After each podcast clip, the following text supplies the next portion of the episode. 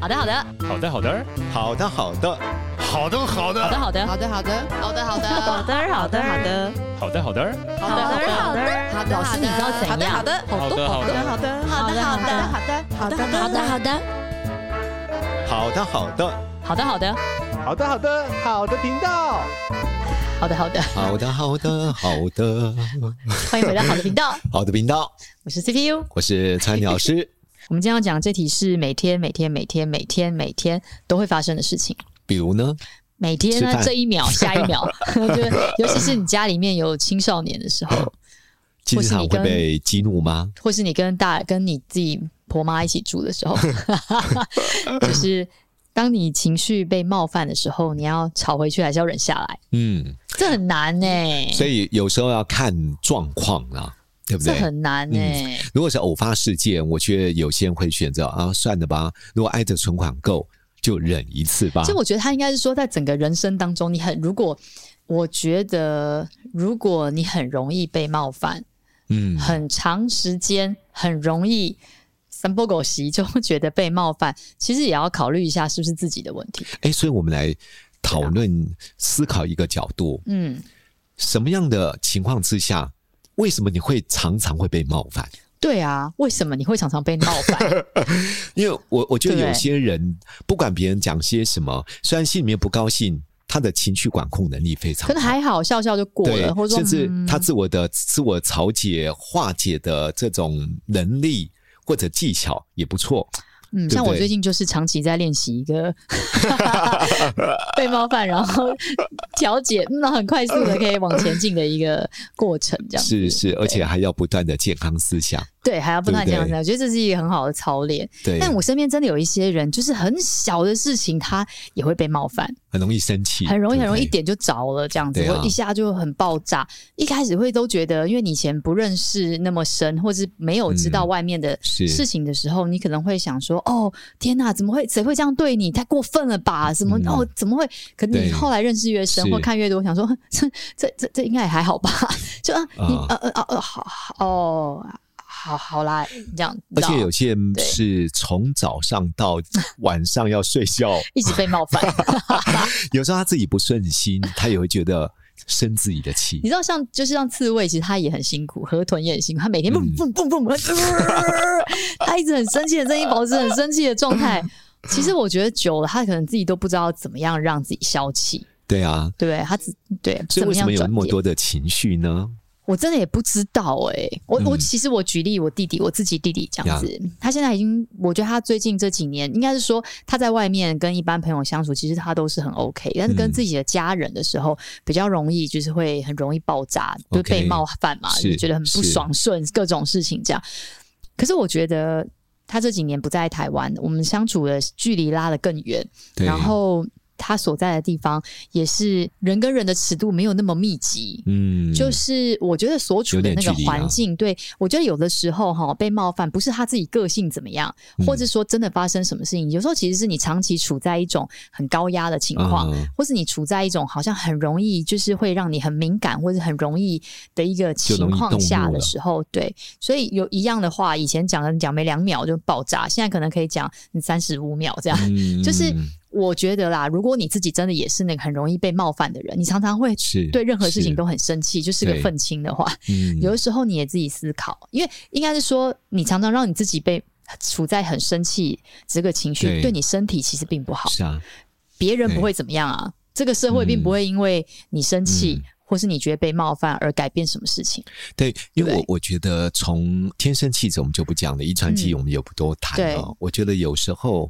我们看到有些人很容易就压起来啊，甚至有情绪性的宣泄，跟整个成长的环境，还有父母亲管教的模式，其实很有关系。是啊，是啊，但是但是因为你人已经长大了嘛，嗯、那你也回不到过往去调整你与过往的背景。我觉得我们能做的就是，其实就是练习让自己真的不要那么容易被冒犯。我觉得有时候很容易被冒犯，也是一个不断不断练习而造成的。嗯，什么叫不断不断练习而造成的？因为我觉得习惯有时候是不经意养成的。嗯，有时候容易被冒犯，也是不经意被养成的。比如说，什么事情就很容易生气，什么事情都很生气，你就很习惯生气了。嗯，对。如果自己在那个当下没有做一些个转化，嗯，没有做一些情绪的调整，没有做一些微暂停，就好像。你点燃的那个火苗，就很容易一下就炸了，就很像，比如说，你看，你假设我举例小孩好了，嗯、你觉得他做这些动作，他就是一直在挑衅你嘛，嗯、叫你做好不做好，叫你好好吃饭不吃饭，你在那边弄弄弄，然后筷子就是要乱拿，哎，手就是要故意这样，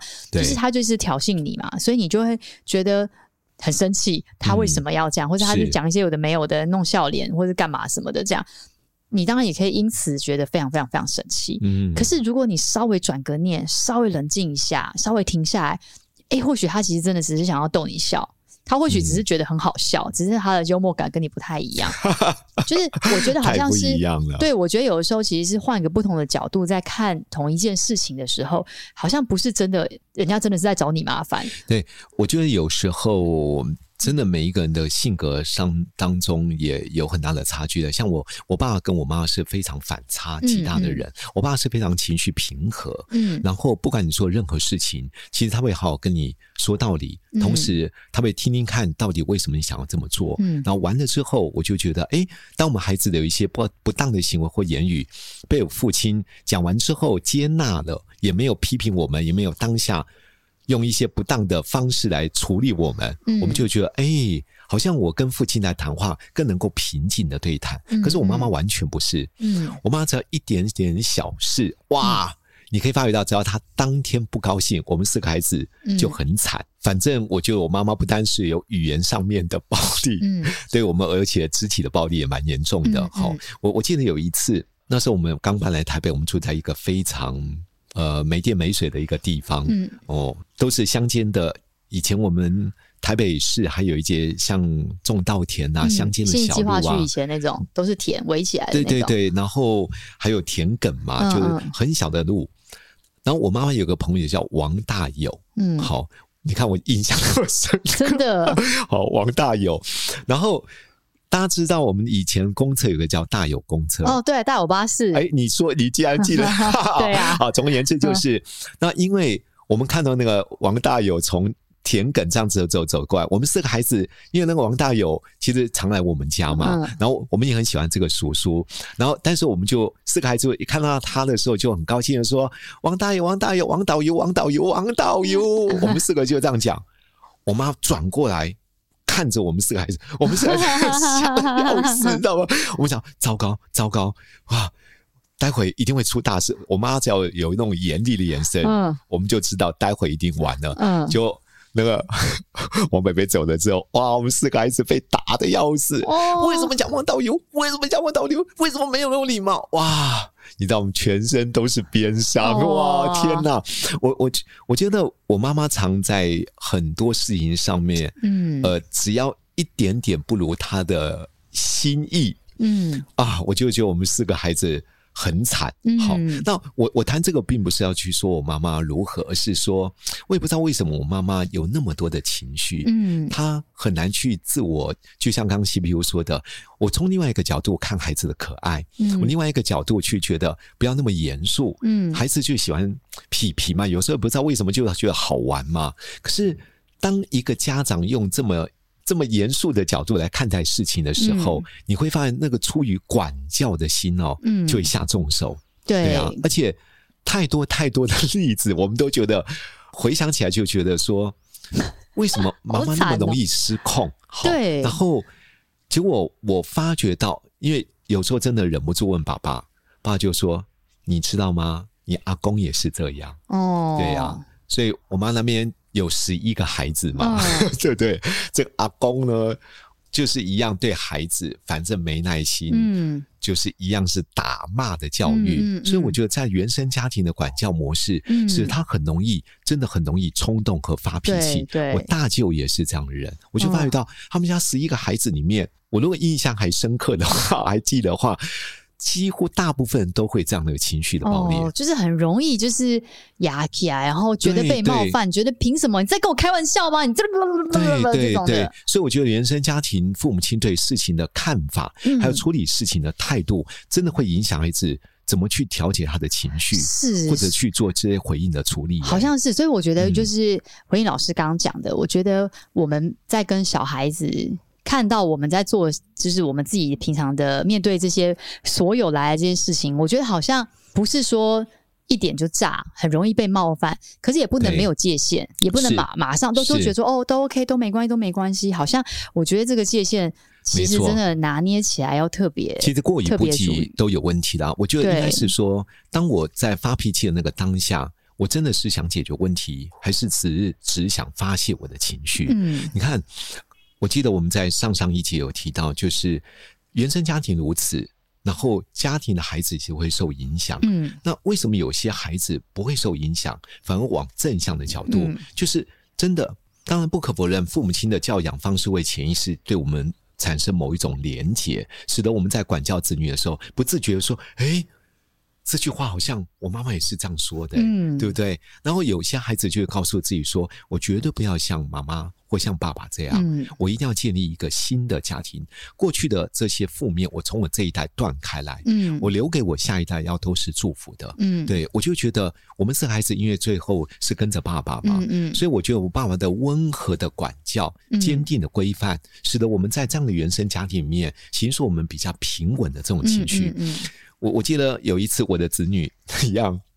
就反正我自己那时候才小学三年级，就是拿一个碗啊，拿出来的时候，就是晚餐我们要一起用餐，整个碗啪，哇，嗯、你知道吗？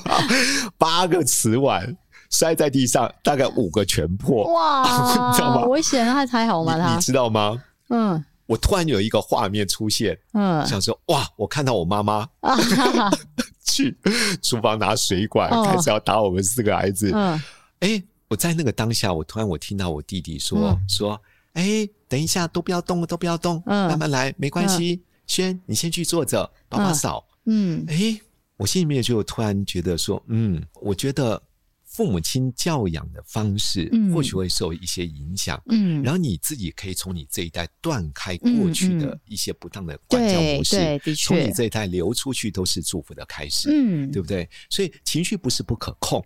情绪不是不可控，对，而是你有没有自己有点任意而为？对，被冒犯的这个感觉，要如何定义被冒犯，其实也是自己定义的啊。嗯嗯、你定义这件事被冒犯，你当然就会超不爽。可是你没有定义它是被冒犯，它其实就是生活的一个小插曲。这样，我庆幸我是一个记性蛮差的人，嗯、所以 就是你常常有，就我记得我以前上班。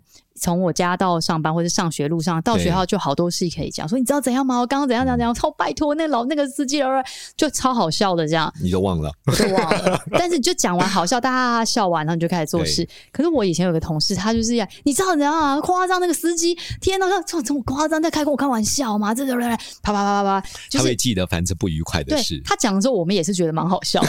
他也是开玩笑讲，可是他记得全部。是，也就是说这件事累加下来，他就会觉得说，我、哦、今天这样子搞搞搞什么啊？拜托天呐，好像全世界都在找我麻烦，然后什么什么什么的这样。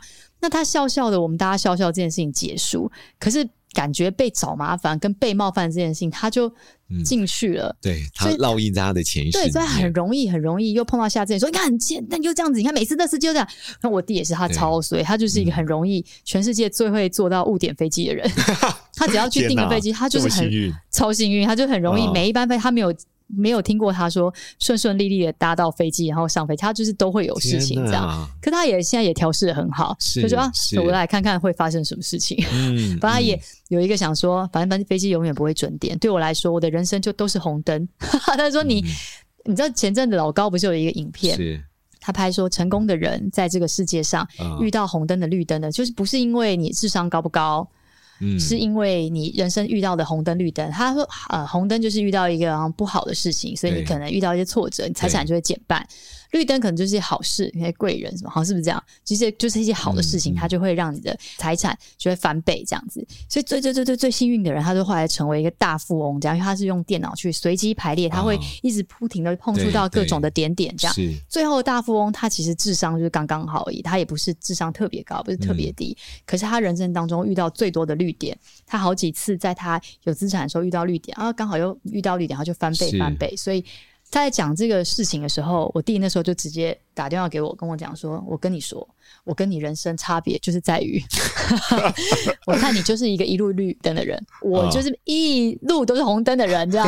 然后就就是，我就，然后要不是他说你最近。”是不是红灯一点点吧？我问你这一辈子，就我看你怎么怎么。他说你跟我来相比，对不对？对，他就讲这件事情，然后我就觉得很好笑。嗯、可后来我就很认真跟他讲说：“我说，我说弟，我跟你讲，我我觉得啦，也许我不是说生活中都是绿灯，其实我碰到这个红灯的时候，我没有当它是红灯，它就不是红灯。阿门。对啊，我对我遇到这个事情的时候，他不管他是绿灯不是，我当他是绿灯的话，他可能就是绿灯。也就是说，我觉得。被不被冒犯，或是你怎么定义这件事情，其实是在于你自己的心里面，你怎么去看待这个事情，它是好或是坏。嗯，对，就我们在这个信仰里面，他会说，所有的发生的事情都有一些原因，就是神安排好的。所以，我们遇到这个事情，遇到各种的事情，它必然有它必要发生的原因。嗯，他不会故意要一直要在你身上发生让你难过的事情，让你不舒服，让你很不顺，并不会。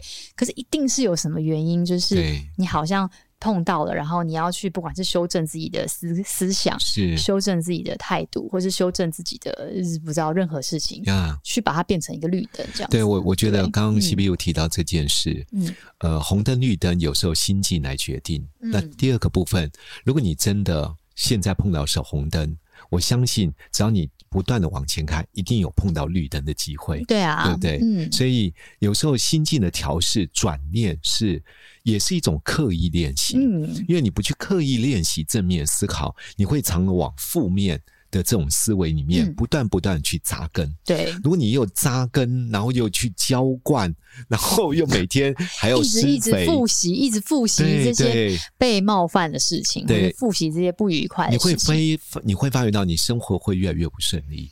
对，对啊，所以改变自己的思维，强化自己，真的刻意正面思考，嗯、我觉得真的是要练习耶。对啊，因为你就会忽略那些一直冒犯你的事情。对。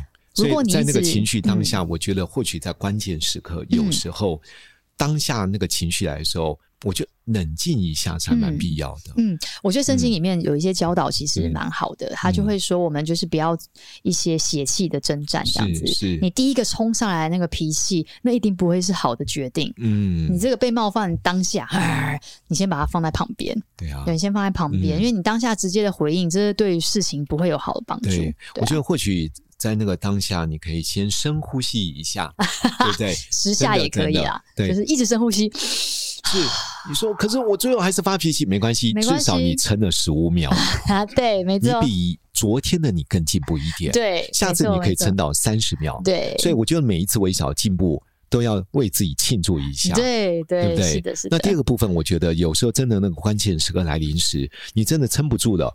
我就会暂时离开现场，也很有必要。真的，真的。对啊，你可以告诉对方说：“嗯，呃，我现在心情其实好像需要一点时间的调整。嗯，那我觉得有些事、有些话要说，我们待会再谈。嗯，我就暂时的中断。你在情绪中说实话哦，说真的，那些话语很难收回的。真的，就我们常提。”十年的信赖经不起一句无心的错，要再修复要付代价，嗯、所以真的忍不住的时候暂停中断一下，嗯嗯、我觉得是蛮有必要性的。是是是，好。所以在这一集即将结束前，我们来祝福我们的听众吧。好，我们来祝福我们的听众，把每一个跟别人交往的机会，万一觉得是冒犯的时候，深呼吸，想一想。试着想想，在这些被冒犯冲突里面，找到一个，只要一个小小的好的可能性。这样，我自己是这样啦，就会忘记呃很多的冒犯。对啊，就是祝福大家都可以在每天的各种发生的不顺自己心意的时候，还是找到那个小小的顺心。我也要祝福我们的听众，人生或许不是一帆风顺，总有低谷，对。然后，呃，我相信也永远不会都是红灯，只要你不断的往前行，绿灯的次数你会碰到非常多的。嗯，每次的红灯对自己都是一个转念的机会，能够也帮助自己从刻意的正面思考，会逐步迈向健康的生活。好，祝福大家，拜拜。拜拜。